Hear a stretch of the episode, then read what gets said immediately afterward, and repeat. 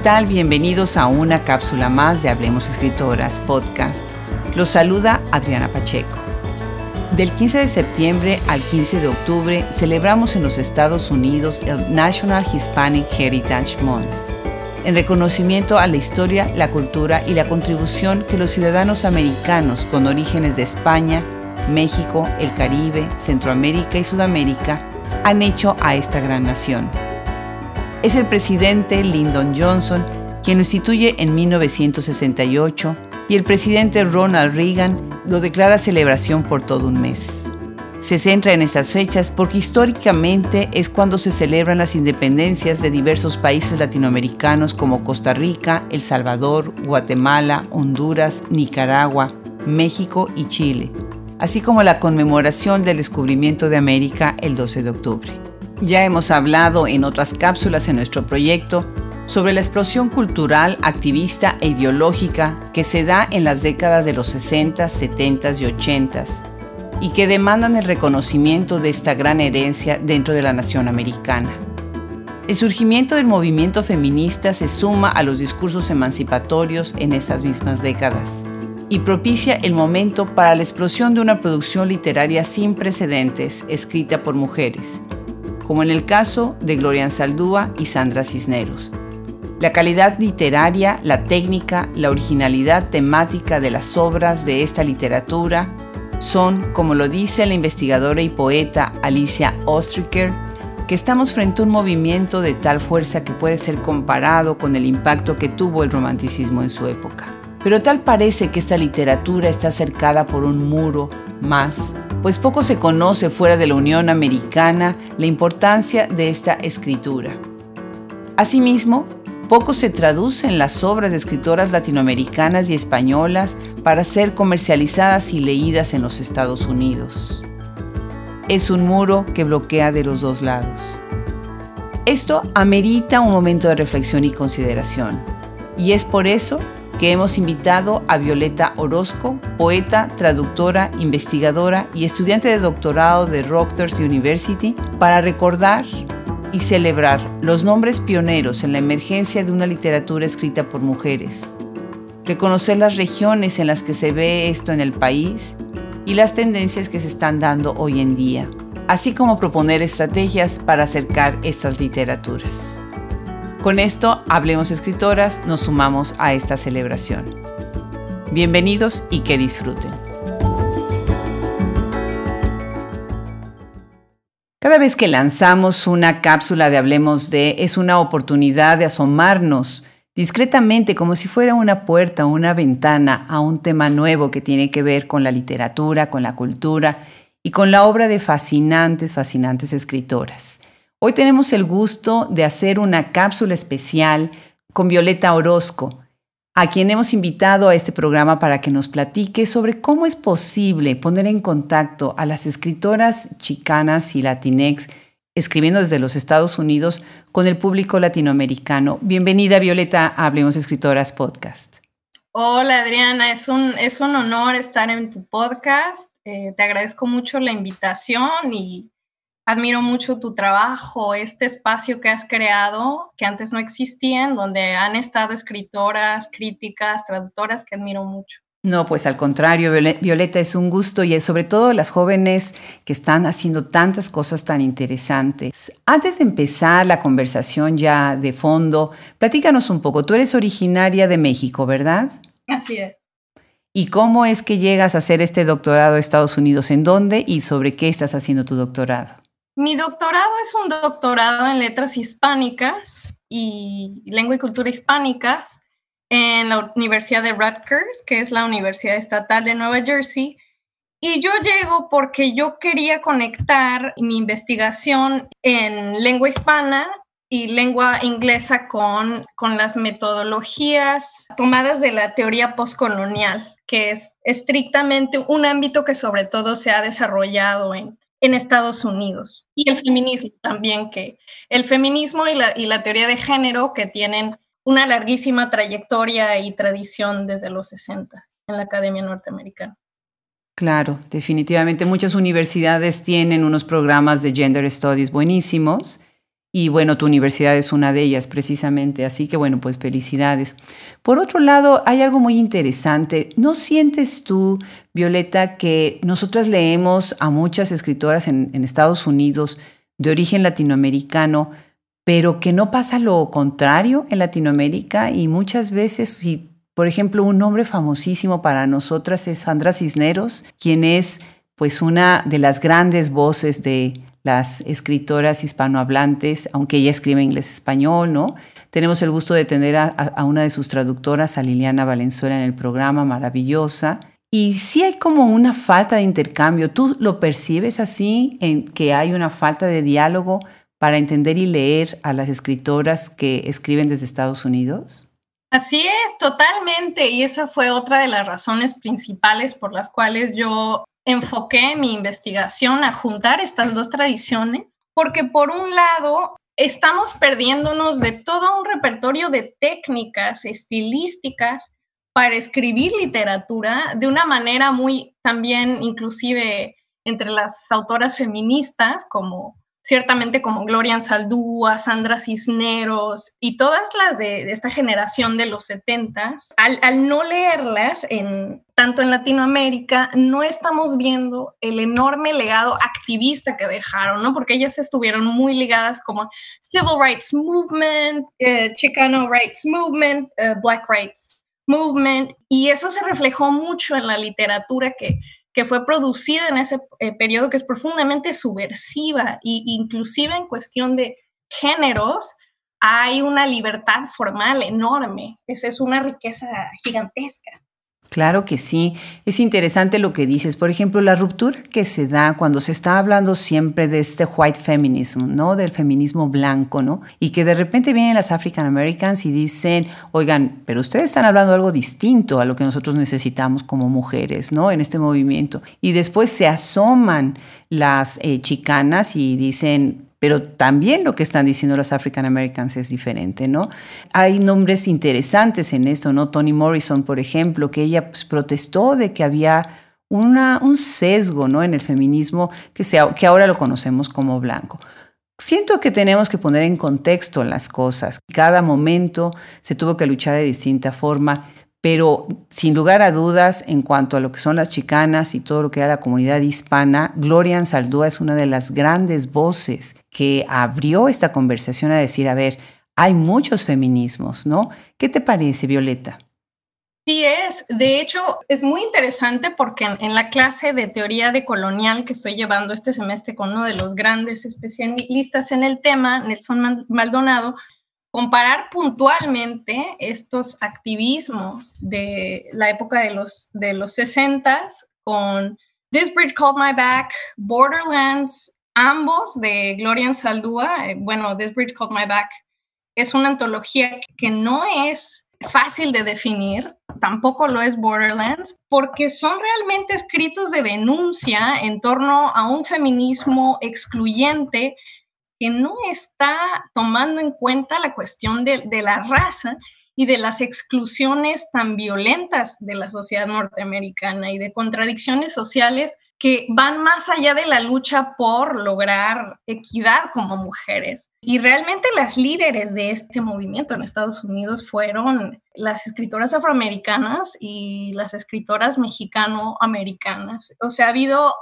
una escuela que ellas formaron que hasta nuestros días tiene una, una repercusión que crece con los años. Estas antologías de Spirit Called My Back y Borderlands, a medida que pasan más años, ya tienen aproximadamente 30 años, cobran cada vez más fuerza y sobre todo en tiempos como ahora, ¿no? Años tan duros como ahora, en donde se evidencia la necesidad de una escritura radicalizada, ¿no? Claro que sí. Hace poco, eh, no sé si supiste, hubo un foro muy interesante que organizaron, de hecho, dos universidades de mi ciudad natal, me pareció interesante, eh, con, en combinación con algunas universidades americanas, en donde estuvo involucrada Norma Cantú, que fue un homenaje a, a Glorian Saldúa. Y tuvo muy buen, muy buen coro, hubo mucha gente, me, fascinó el hecho de que hubiera tantas mexicanas involucradas y que bueno, estas dos universidades, la Universidad eh, Benemérita Autónoma de Universidad de Puebla y el TEC de Monterrey, Ciudad Puebla, estuvieron involucrados. Entonces eso habla ya de un interés en Gloria Ansaldúa, ¿no? Que es un gran nombre, ¿no? Pero por otro lado yo te pregunto, Violeta, ¿no sientes que de, las obras publicadas en México casi no se traducen al inglés? O sea, sí hay algunas editoriales y ahora un poco más, algunas grandes escritoras se están traduciendo al inglés, pero muchas no. Y recuerdo muy bien que eh, tú mencionaste en algún momento, ¿no? Algo que hizo, que escribió Nacho Sánchez Prado, que por cierto Nacho y yo fuimos compañeros en la universidad, así que le tengo mucho respeto en su, en su trabajo, en su investigación, nos conocemos hace muchos años. Y él escribe en Strategic Occidentalism, ¿no? Un poquito sobre esta marginalidad del español. ¿Qué, qué te parece sobre eso?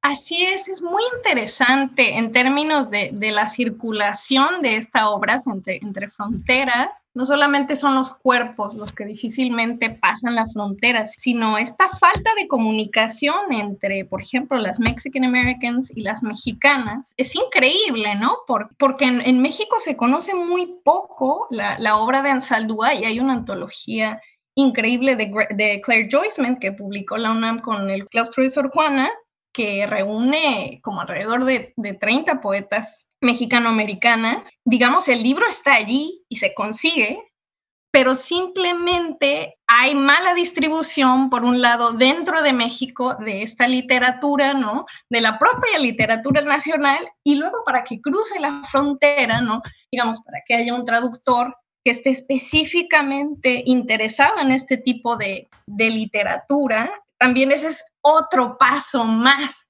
para que esta literatura llegue al público norteamericano y si llega, generalmente son escritoras más mainstream, ¿no? Por ejemplo, Valeria Luiselli, que ciertamente sí está traducida al inglés, pero vamos, ella vive también eh, acá en Nueva York.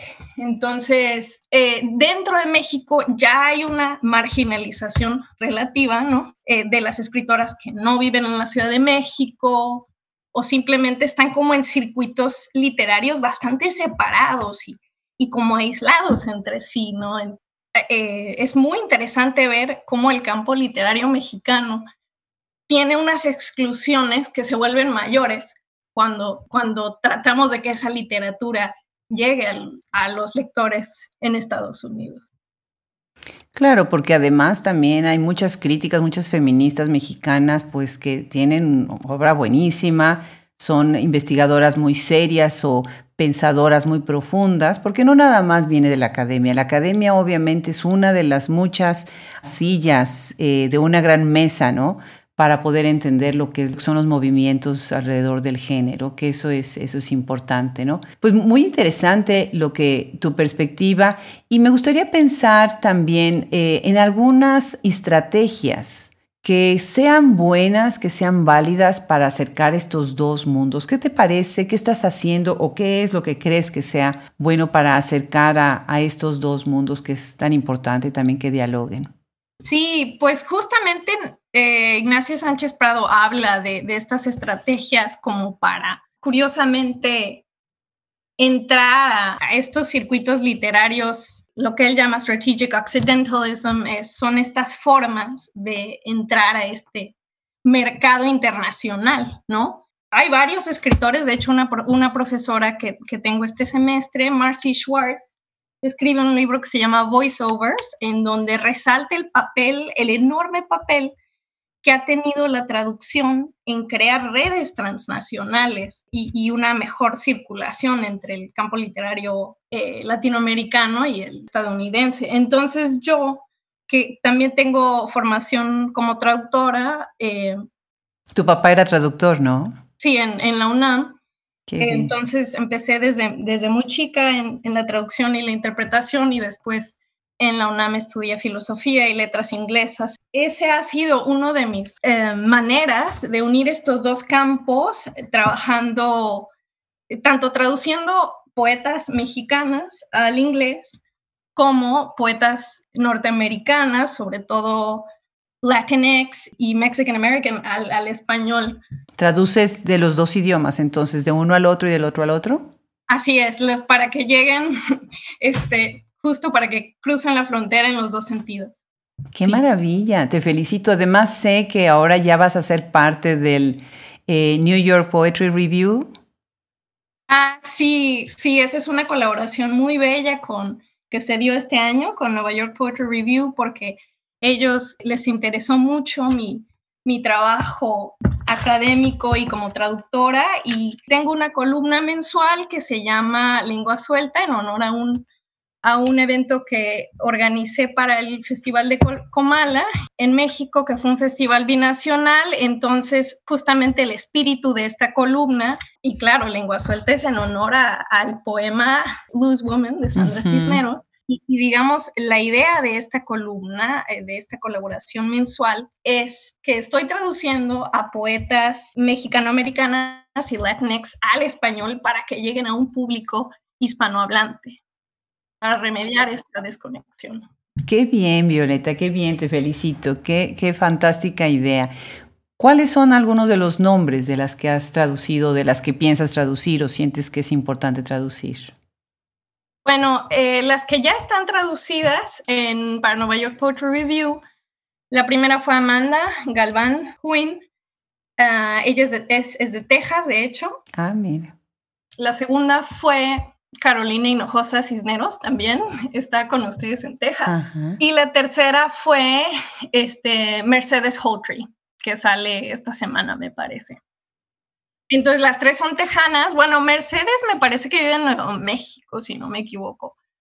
Pero realmente ellas, cuando organicé el encuentro, realmente causaron un impacto muy grande en las poetas mexicanas porque ellas notaban la diferencia de, su, no solo de su estética, sino de, de su orientación escritural, ¿no? Notaban esta, digamos que, aquí había una escuela de pensamiento que ciertamente no existía como proyecto en, México. ¿no? Yo recuerdo, eh, Cristina Rivera Garza me contaba en el Texas Book Festival del año pasado, me contaba precisamente que había quedado muy impresionada con lo que estaban haciendo grupos como Macondo, ¿no? Cómo esta fuerza de, las poetas y los poetas en Estados Unidos ha acabado teniendo un momentum porque se une, ¿no? Porque hay varias alianzas ahí importantes.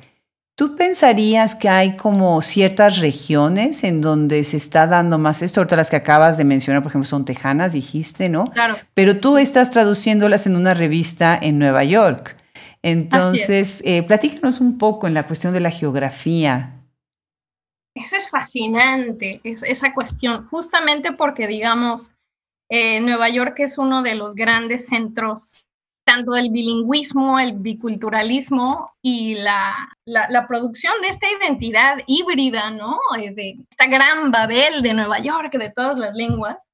Entonces, ellos tienen ese gran proyecto de, Nueva York Poetry Review que agrupa sobre todo escritores hispanohablantes de, de, todo el orbe, vivan en donde vivan. Y también hay una interesante colaboración entre estos centros, ¿no? Como mencionaba en tu mismo, en, en tu mismo podcast y en su libro de Latino Boom, Naida Saavedra, entre, entre Miami, Chicago, eh, Nueva York. Y a mí se me hace muy interesante también eh, la escena literaria en, California. Me, encanta la escena literaria de, la, de la poesía que, que se produce en California y en Texas porque también es una escena muy viva, ¿no? Es tan rica porque están no solamente los, los Mexican Americans, en, digamos, en Arizona, en, en Texas y en, y en California, sino que realmente hay como muy, muy, es uno de los, de los lugares dominantes de, la producción de esta identidad transculturada. No, es muy diferente, por ejemplo, ser bilingüe y ser hispano en Nueva York que en Texas, ¿no? Claro. Me encanta que mencionas a Naida Saavedra y también déjame mencionar a Raquel Van Dalen, porque acá estás hablando de otra cosa, ¿no? Es eh, los hispanos vienen o venimos de muchos países latinoamericanos, ¿no? Y de España también, ¿no? Eh, con este, esta etiqueta que se nos ha impuesto, ¿no? Por el, habla como, como hispanos, ¿no? Pero realmente venimos de una comunidad muy diversa y muy rica Y sí, definitivamente a lo que estás diciendo, Nueva York se ha constituido como una gran metrópoli para el bilingüismo, pero lo mismo sucede en otras áreas y nosotros lo, lo sabemos bien, ¿no? Violeta, una de las cosas, ahorita que estamos hablando de esta gran diversidad que, que, habita este gran país, Estados Unidos, una de las cosas que a mí me parece fascinante es cómo las antologías son como, como una invitación a una gran comida, ¿no? En donde todos están sentados en una misma mesa y están hablando desde cada uno desde sus lugares, ¿no? Hay algunas antologías fascinantes y hay editoriales buenísimas, tanto que se publican como libro, como lo que hace Suburbano en, Florida, o lo que se hace, por ejemplo, en revistas, con esta revista preciosísima que tienen ustedes en Nueva York, que es viceversa, ¿no? ¿Tú qué opinas de las antologías? ¿Y tú sabes de algunas antologías que sean importantes que nos quieras compartir? Así es, y de hecho estas antologías son, son un gran trabajo pionero, digamos, también tienen como origen esta idea de, recopilar voces invisibilizadas, ¿no? De, de, Ansaldúa, la, la, primera que se me viene a la mente, que de hecho es otra poeta que publicó eh, Nueva York Poetry Review, es um, Irene Lara Silva, que tiene una antología que se llama Iman Iman, Poets Writing in the Borderlands, poetas escribiendo en las fronteras de Ansaldúa. Y esa es una antología que reúne poetas que tienen como este ideario, ¿no?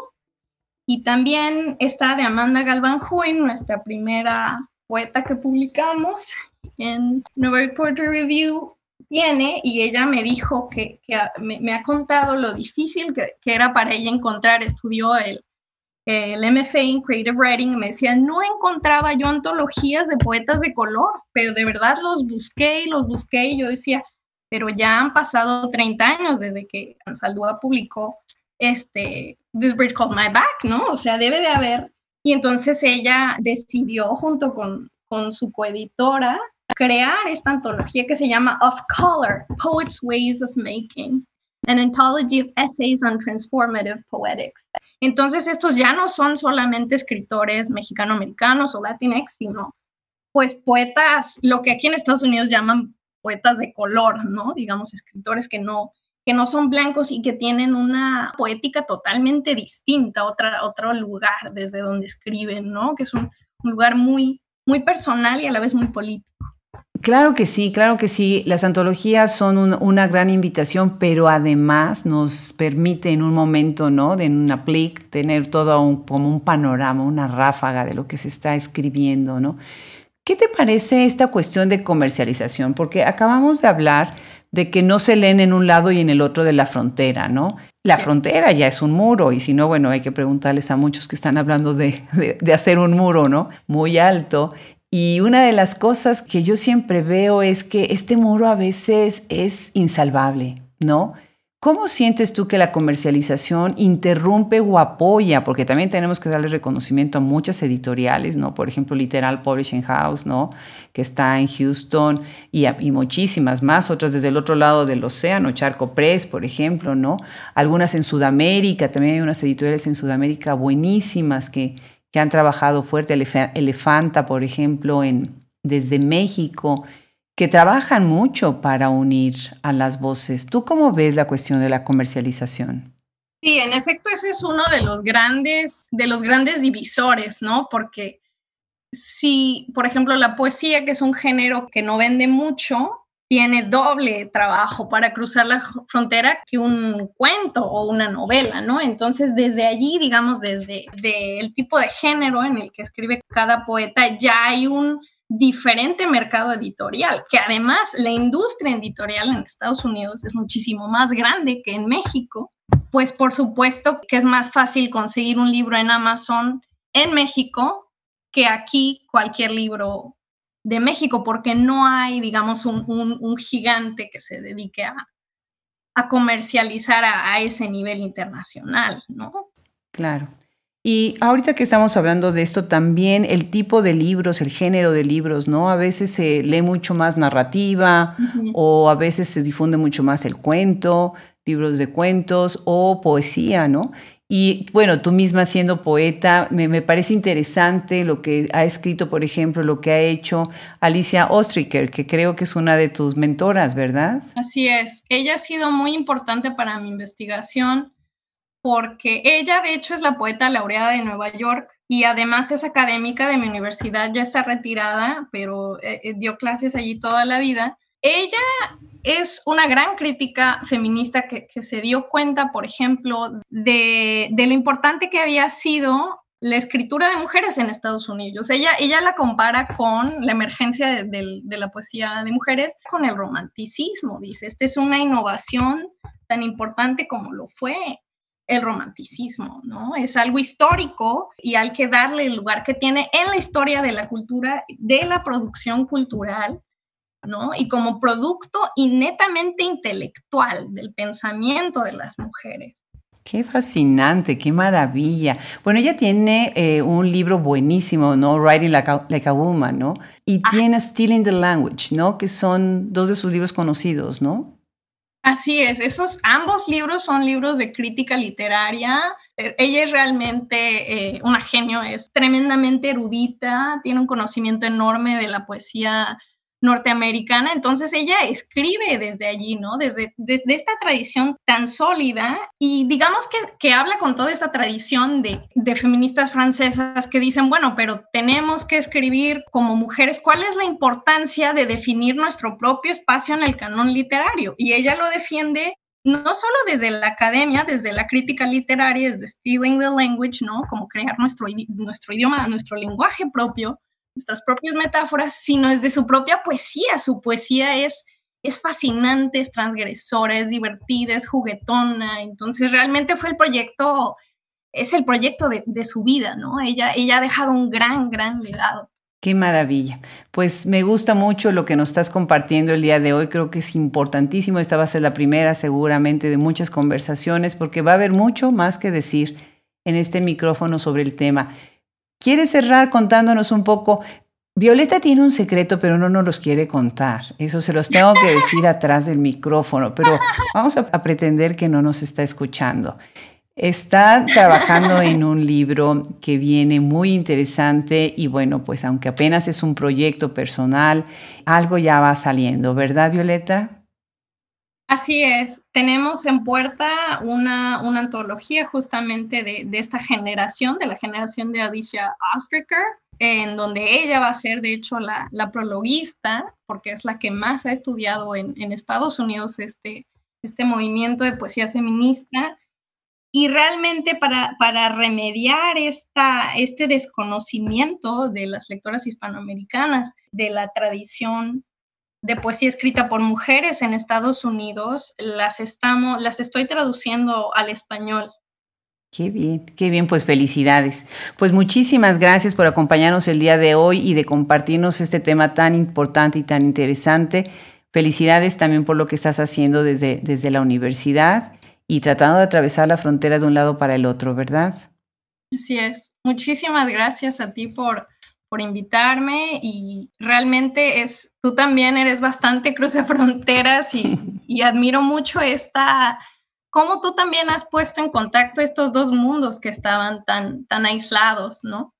Pues creo que es una labor de muchas que, hemos trabajado con el gran cariño, el gran respeto y la gran admiración que sentimos por escritoras tan fascinantes, estas críticas tan profundas y por jóvenes como tú, que tienen todo el entusiasmo y que nos dan cuerda a, las, a las que somos como yo.